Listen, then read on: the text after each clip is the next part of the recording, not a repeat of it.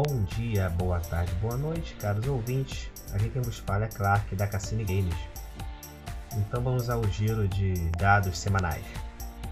Houve uma explosão, eu acho que essa é a melhor palavra para ser utilizada, é uma explosão de jogadores em Final Fantasy XIV.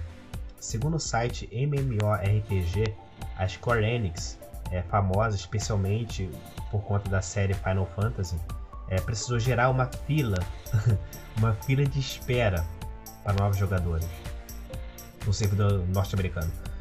Tem muita gente querendo jogar o jogo e simplesmente agora é fila de espera. Você não consegue jogar na hora que você quiser. O servidor está lotado. Esse papo de lista é, de espera começou no dia 12 de julho, agora em 2021. É importante também lembrar que, pô, cara, Final Fantasy XIV ele foi lançado em 2010. É, tá certo que ele recebeu diversas é, expansões, atualizações, né, que deixa o jogo extremamente atual. Mas, gente, como é que pode, né? Igual o Warcraft. Cara, MMORPG só tem fim quando os jogadores decidem isso. Ou a empresa subitamente escolhe fechar. Na Steam, a versão base de Final Fantasy XIV está saindo por R$ 52,99. Já na PSN está saindo por R$ 104,90.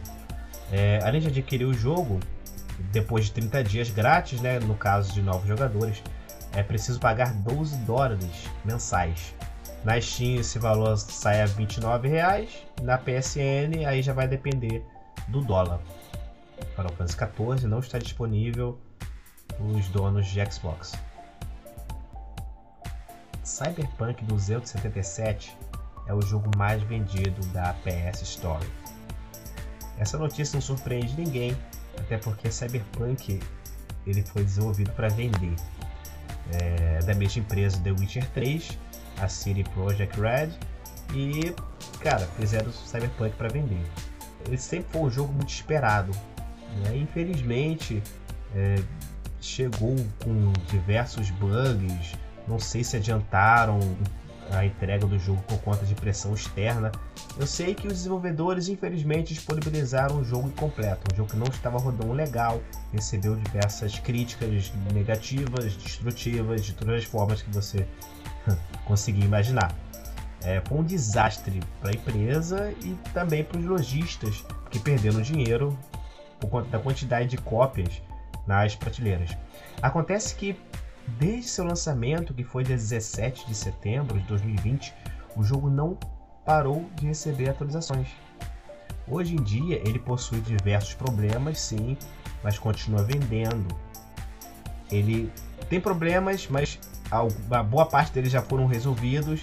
Ele não está 100%, porém já estamos conseguindo ver o que era exatamente o projeto Cyberpunk 2077 a Netflix vai desafiar o Xbox e a Sony. Segundo o site de Enemy, a Netflix contratou ex-funcionário da Electronic Arts e do Facebook. A ideia talvez seja fazer frente com o Xbox Game Pass, talvez, não sei. Mas a Netflix ela tem expertise em streaming em relação a filmes e séries e a verdade é que ela está querendo evoluir para conseguir entregar jogos em nuvem.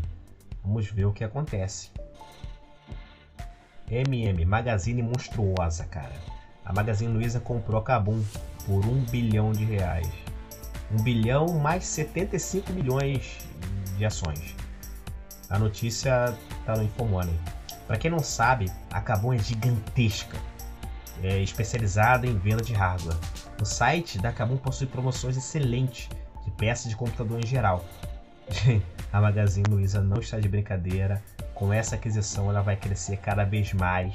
Tá? A Kabum é enorme, especialista em hardware. Você consegue comprar tudo que você quiser para o seu computador nessa loja. Então, cara, com certeza a Magazine Luiza não está de brincadeira. Ela vai começar a fazer frente à Amazon, vai começar a fazer frente ao Mercado Livre. Vamos ver o que acontece com essa queridinha aí do mundo das ações.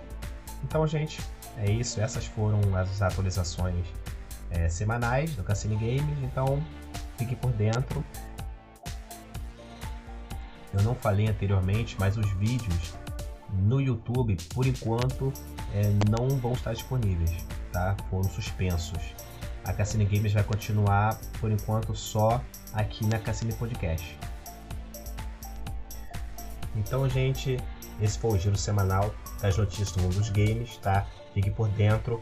Toda quinta-feira, a partir das 5 horas, é bom estar disponíveis episódios dos dados semanais e também do Retro Review, que é um programa novo que está aparecendo aí para vocês na Cassine Podcast.